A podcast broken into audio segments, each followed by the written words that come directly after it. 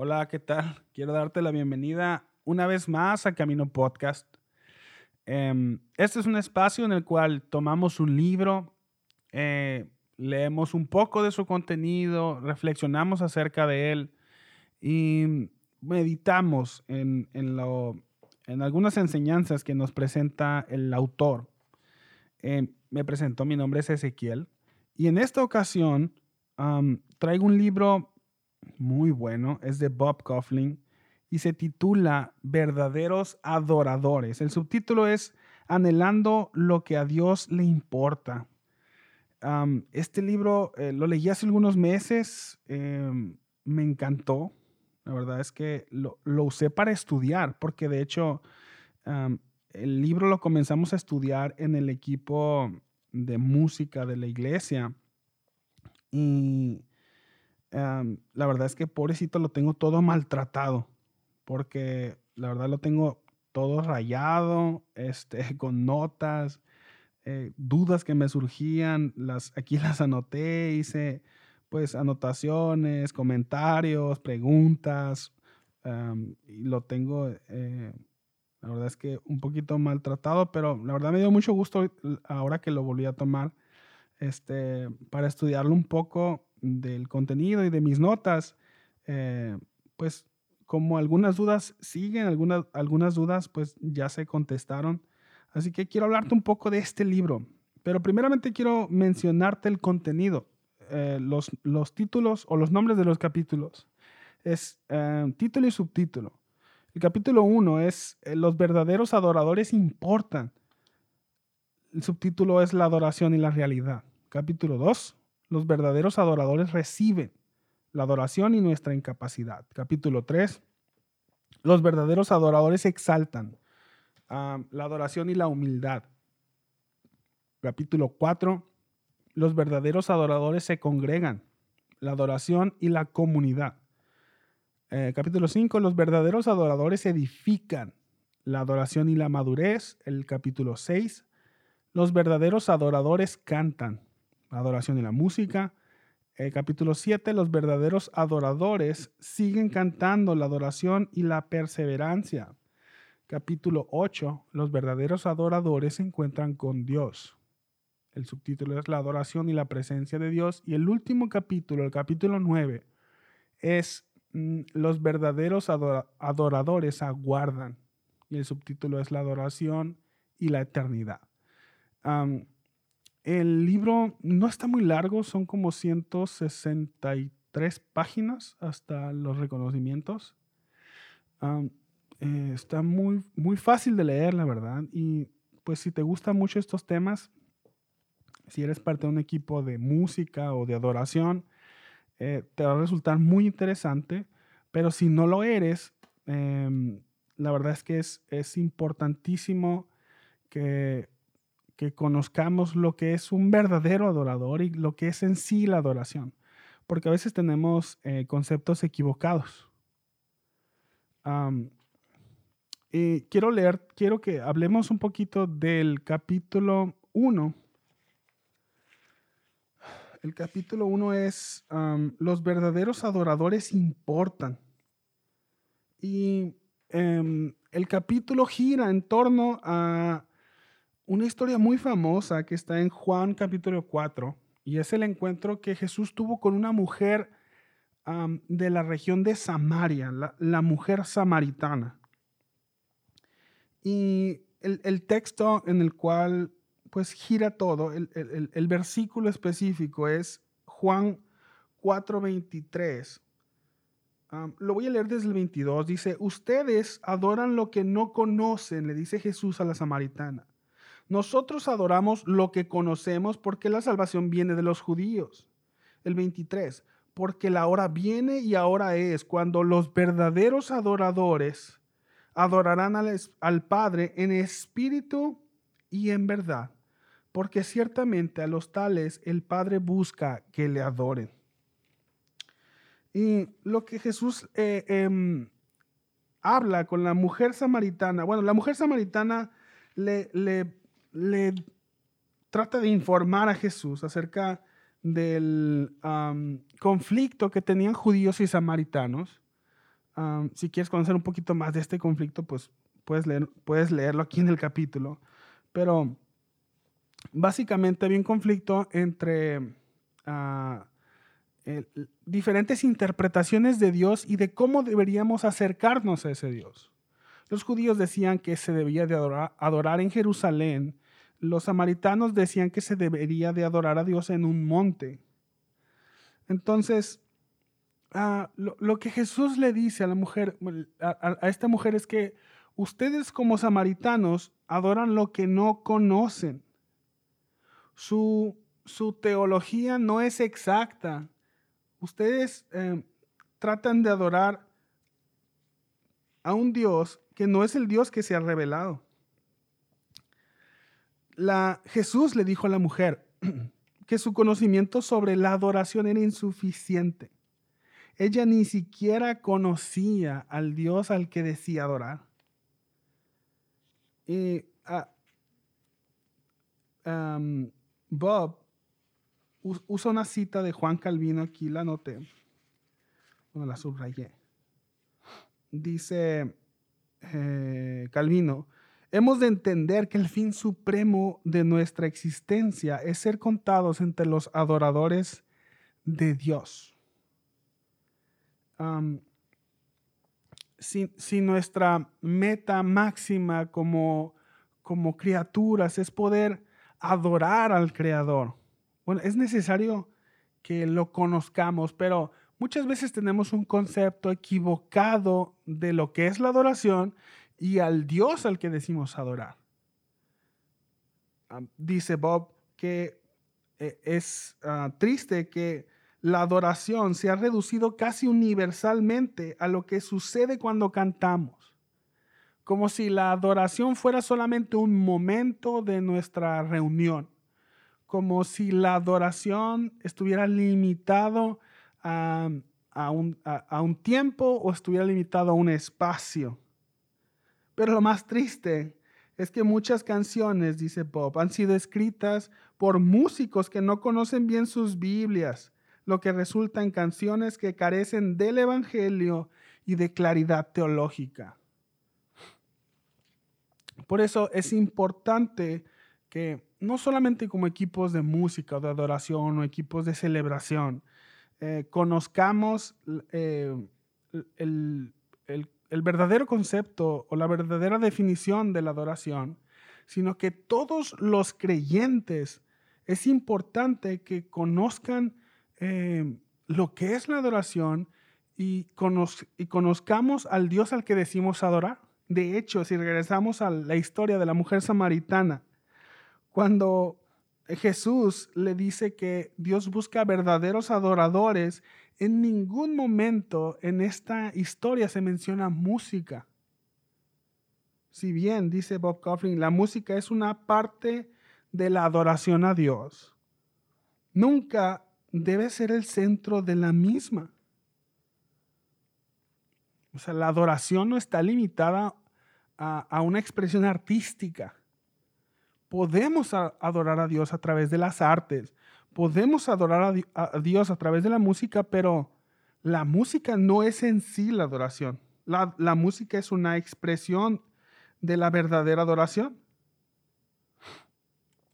Cuando Jesús dice, le dice a la mujer que los verdaderos adoradores adoran al Padre o adorarán al Padre en espíritu y en verdad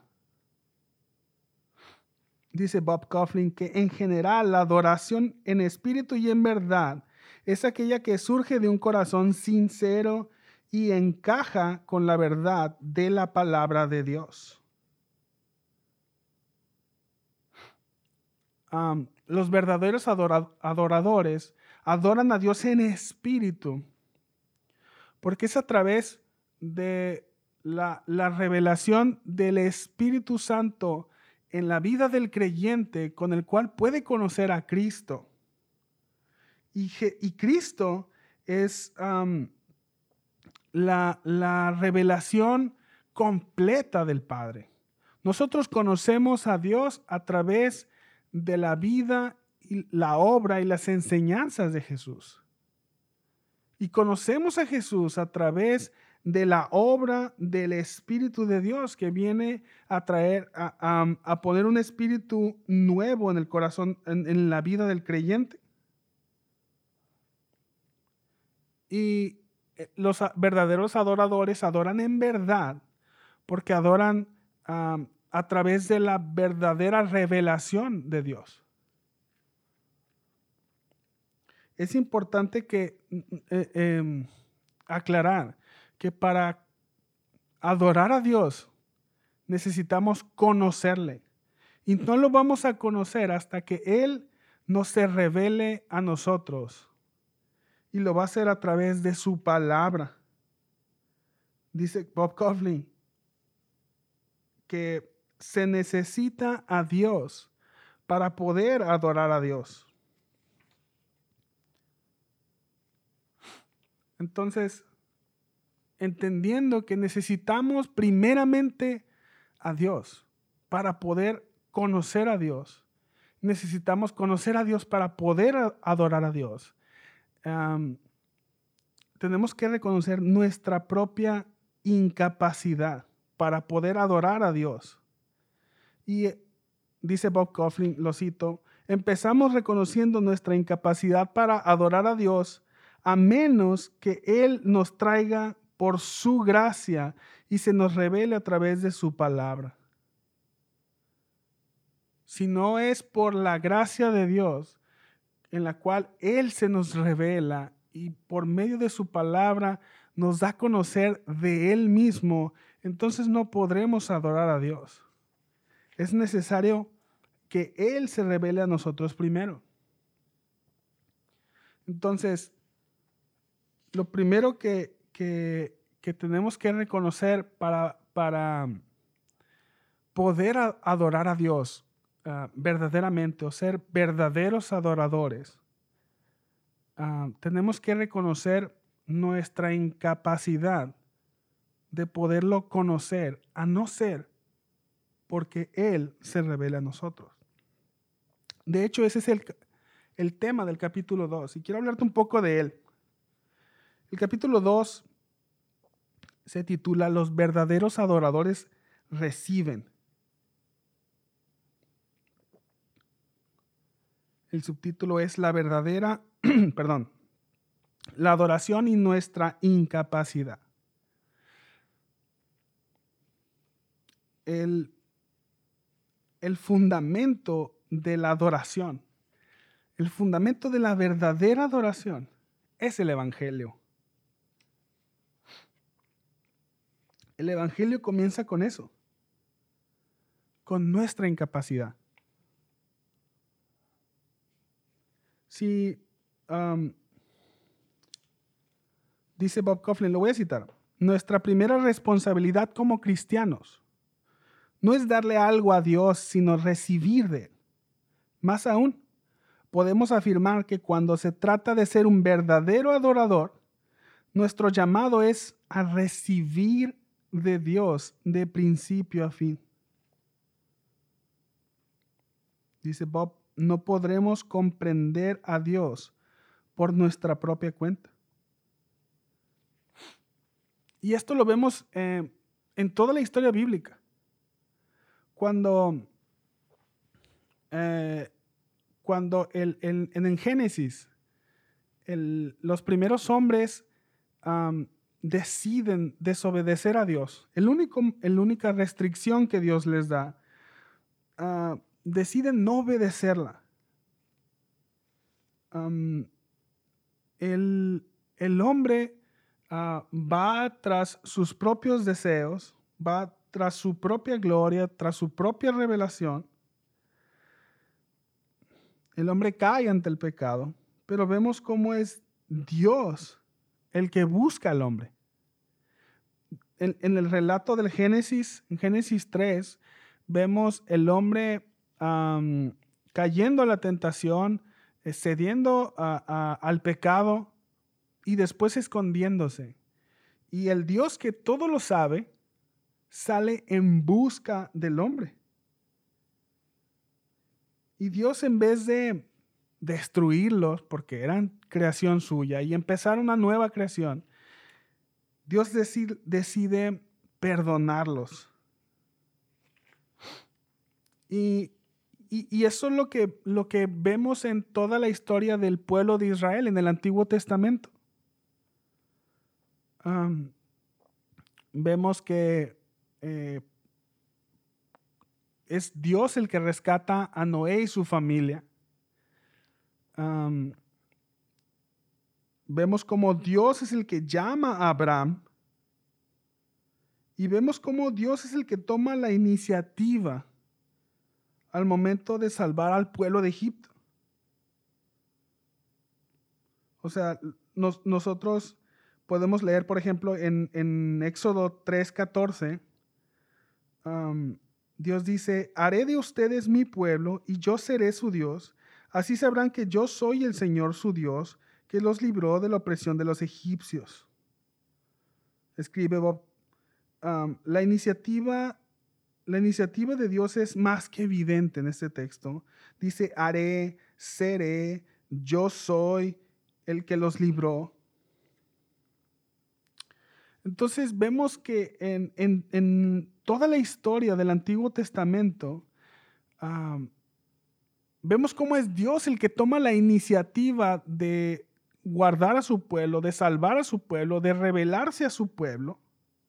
Pero también vemos a un pueblo con un corazón con la tendencia a desviarse. Porque en toda, la, en toda la historia del pueblo de Israel vemos como Dios muestra misericordia, rescata al pueblo y el pueblo termina desviándose una vez más. Y Dios vuelve a salvarlos, vuelve a manda profetas o manda jueces o pone reyes y, el pueblo cada vez se desvía. Dios hace evidente en la historia del Antiguo Testamento que el pueblo por sí mismo es incapaz de obedecerlo. Entonces escribe Bob, si Dios quería tener un pueblo que le adorara con todo su corazón, toda su alma, toda su mente y todas sus fuerzas, tenía, tenía que hacer él mismo que eso ocurriera vemos en la historia del pueblo de Israel la historia de todos nosotros. Si, por, si, dependiera de nosotros acercarnos a Dios para obedecerlo, siempre ah, terminaríamos fracasando. Tendría que ser Dios el que hiciera la obra de, que el hombre se acercara a Dios. Escribe Bob, aprendemos que el regalo más grande que Dios nos da es Él mismo. Y ese eh, regalo lo vemos eh, en Juan 3:16, cuando Dios ofrece a su propio Hijo. Escribe Bob, la vida perfecta de Jesús su muerte sustitutiva en la cruz, su resurrección física, su ascensión gloriosa aseguraron de una vez por todas que aquellos que confían en Él puedan ser contados entre los verdaderos adoradores.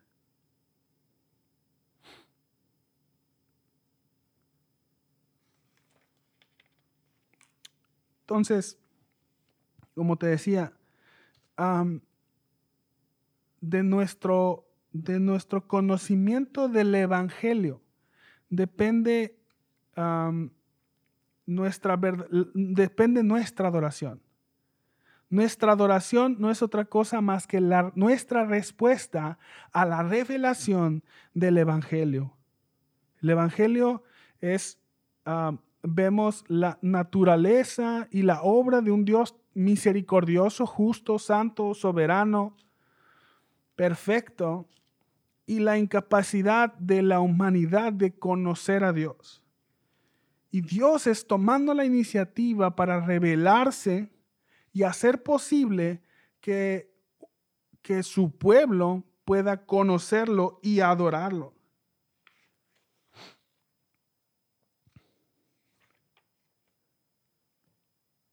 Dice Bob, la capacidad y el deseo de adorar a Dios es algo que Él mismo nos da.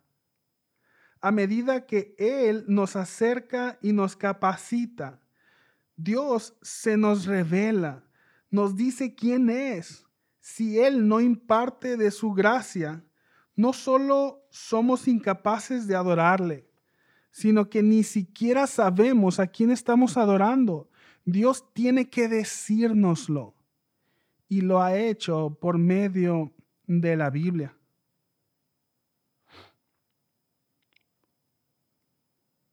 Entonces, dice Bob, nuestra adoración empieza cuando Dios se nos revela y esa misma revelación es lo que lo sustenta.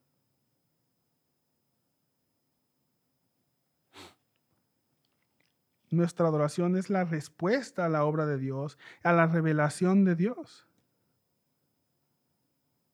Entonces la verdadera adoración siempre es una respuesta a la palabra de Dios. En la, Biblia, en la escritura, encontramos la revelación de Dios, encontramos la vida y la obra de Jesús. Escribe Bob, la palabra de Dios siempre dirige y enriquece nuestra adoración a Dios. Pero más que eso es fundacional. No podemos adorar a Dios sin su palabra.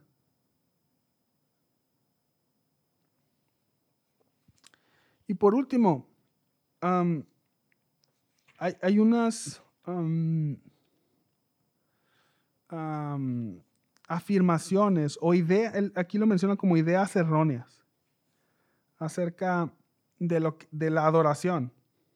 Bueno, de la relación que hay entre la adoración y la palabra de Dios. Y quiero mencionártelas. La primera idea errónea es la adoración tiene que ver con nuestras tiene que ver con nuestras emociones más que con nuestras palabras. Dice Bob la Biblia no solo nos habla sobre Dios, sino que es Dios mismo quien nos habla. La palabra de Dios es la forma principal en la que Dios inicia y profundiza nuestra relación con Él. Y es esencial para nuestra verdadera adoración. Si queremos crecer como verdaderos adoradores de Dios, no podemos limitarnos a escuchar más música. Tenemos que encontrarnos con Él en nuestras Biblias.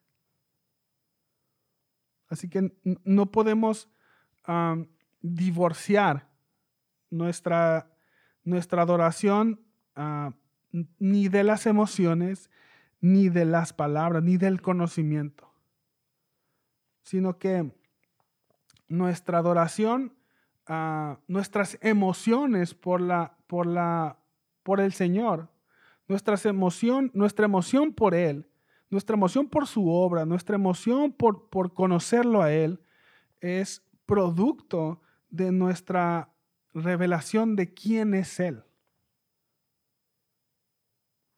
No, no, podemos separar una cosa de la otra. Adoramos a Dios con nuestras emociones, es cierto, pero necesitamos sustentar nuestras emociones en la revelación de la palabra de Dios.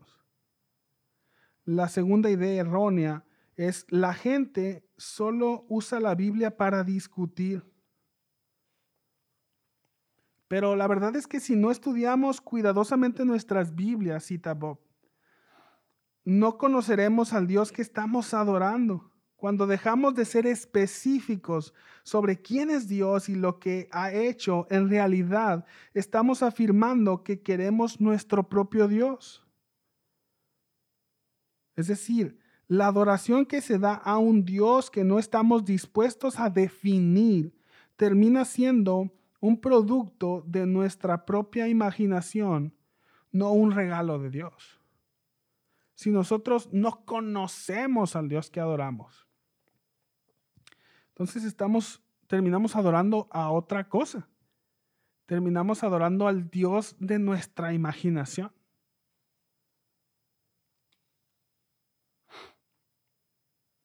la, idea número tres es la adoración tiene que ver más con el espíritu que con la palabra.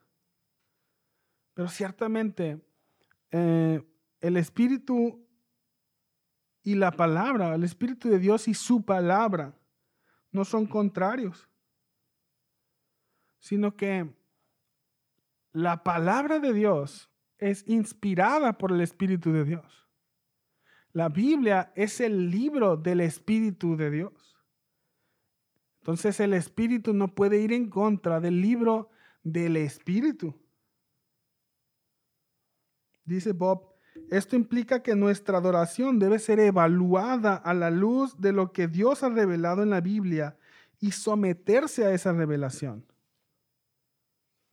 No podemos desconectar cualquier obra del Espíritu de la palabra o del, libro que eh, el Espíritu ha inspirado a escribir. escribir. La idea cuatro es, la Biblia es muy difícil de entender. Y dice Bob, cuando la escritura usa palabras como insondable, impenetrable o incomparable para describir a Dios, deberíamos esperar que nuestras mentes sean llevadas hasta los límites de nuestro intento por conocerlo. Si Dios es tan grande, eh, pues no, no, deberíamos esperar que, lo podamos definir con, mentes ah, tan pequeñas. Un Dios infinito sería es imposible poderlo definir con mentes finitas. No obstante, escribe Bob, el Espíritu Santo, quien primero inspiró las palabras de la Escritura, ahora ilumina nuestros corazones para que podamos recibirlas y entenderlas. Él está deseoso de abrir nuestros ojos para que veamos cosas maravillosas en su palabra.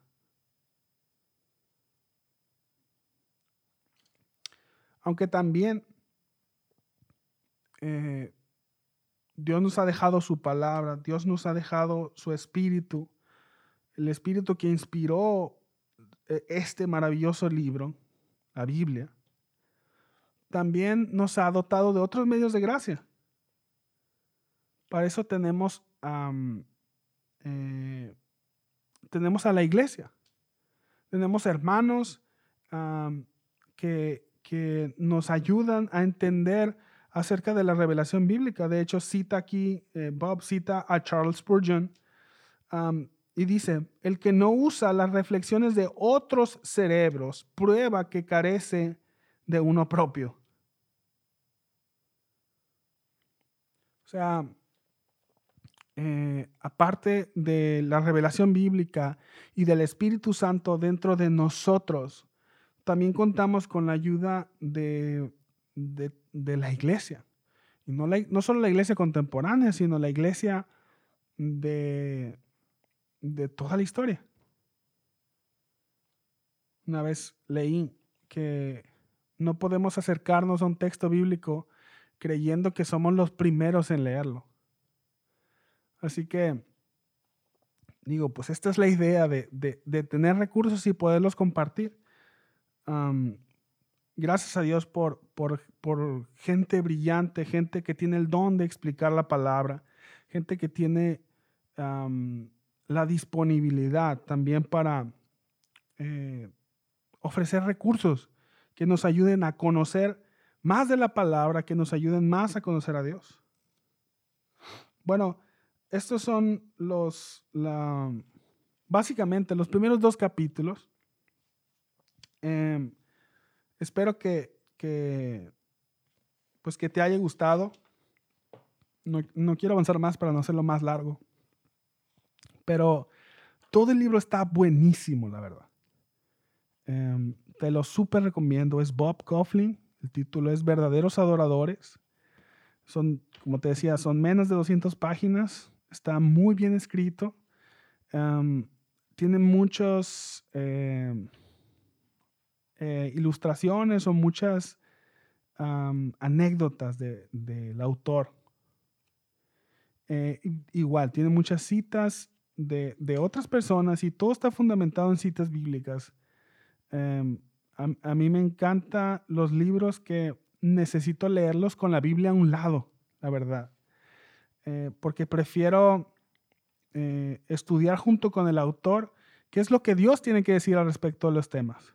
No solamente escuchar o leer la opinión del autor, sino qué es lo que Dios nos quiere hablar a través de, su palabra y, básicamente eh, apoyarnos del, autor del libro para estudiar los pasajes. Así que, eh, pues nada, esto es, este es el libro de Bob Coughlin. Mi nombre es Ezequiel. Em, muchas gracias por acompañarme, por escuchar este episodio. Y si tienes alguna eh, recomendación, pues me gustaría eh, conocerla. Si tienes alguna sugerencia o si quisieras proponer algún libro para que lo podamos eh, estudiar y analizar, pues mándanos un mensaje. nos puedes encontrar en Instagram como Camino Podcast. síguenos, vamos a estar ahí publicando cuando salgan los episodios y em, algunos clips acerca de, lo que estamos haciendo. Eh, pues nada, eh, muchas gracias por, por escuchar y nos vemos o nos escuchamos en la próxima. Dios te bendiga.